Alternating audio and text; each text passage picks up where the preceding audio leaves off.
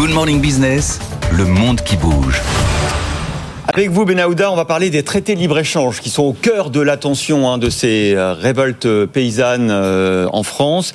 Euh, on va parler du Mercosur qui est en cours de négociation avec l'Union européenne, avec l'Amérique du Sud. côté français, on dit que c'est à notre défaveur.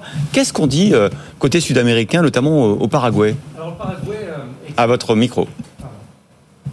C'est bon.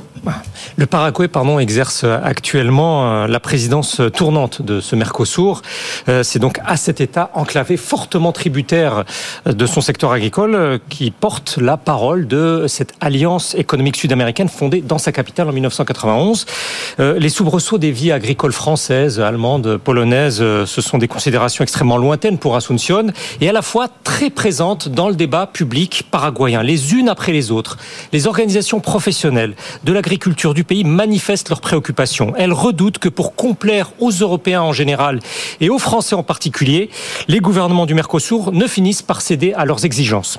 La Fédération des coopératives du Paraguay considère ainsi que les mécanismes coercitifs ont déjà été consentis à l'Union européenne. Un journal économique euh, argentin note euh, que ce groupement reprend l'argumentation de l'Uruguay qui a dénoncé un néo-protectionnisme environnemental, euh, comprendre que les Européens, avec à leur pointe l'État français, invoquent leurs propres normes vertes pour restreindre en fait le commerce en fonction de leurs seuls critères et intérêts.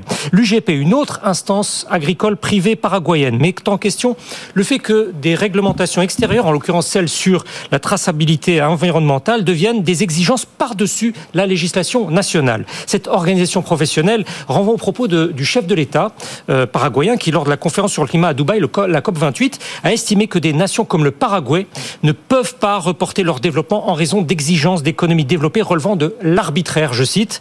Cela glisse donc vers une revendication d'ordre géopolitique, bien au-delà de la dimension agricole de cet accord commercial. Un dirigeant de l'association rurale du Paraguay réclame ainsi de s'opposer à une tentative de l'UE d'imposer sa colonisation idéologique, dit-il, au détriment des agriculteurs de son pays. Alors, est-ce que ce discours vaut pour toute l'Europe? On fait une distinction sur la France et peut-être son sujet euh, agriculture euh, en ce moment actuel La France, c'est vraiment un cas particulier à leurs yeux. Euh, certains Sud-Américains veulent quand même croire qu'une signature de principe euh, paradoxalement, de cet accord de libre-échange reste possible fin février en marge de la prochaine conférence ministérielle de l'Organisation mondiale du commerce qui se tient à Abu Dhabi, et cela malgré, malgré la fermeté du non français.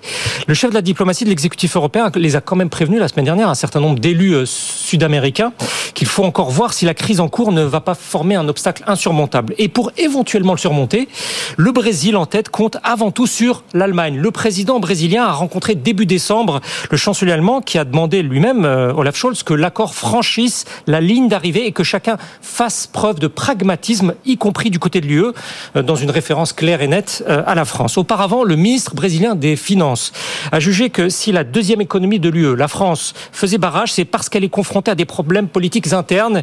Il a dit craindre, je le cite, les élections européennes de juin, ce qui d'une certaine manière montre que le gouvernement brésilien a pleinement conscience de cet enjeu politique pour le pouvoir en place à Paris. Mais la première économie d'Amérique latine a certainement perdu aussi l'oreille attentive de celle de l'Europe depuis qu'à la mi-janvier, des milliers de tracteurs agricoles ont bloqué le centre de Berlin, les agriculteurs allemands jugeant à leur tour que leur pouvoir public les poussait à une faillite générale.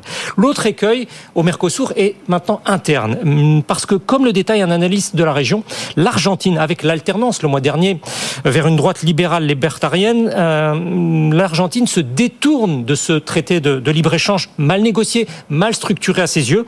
Le nouveau président argentin va se rendre à Rome la semaine prochaine. Euh, une prise de position est à envisager euh, à ce sujet.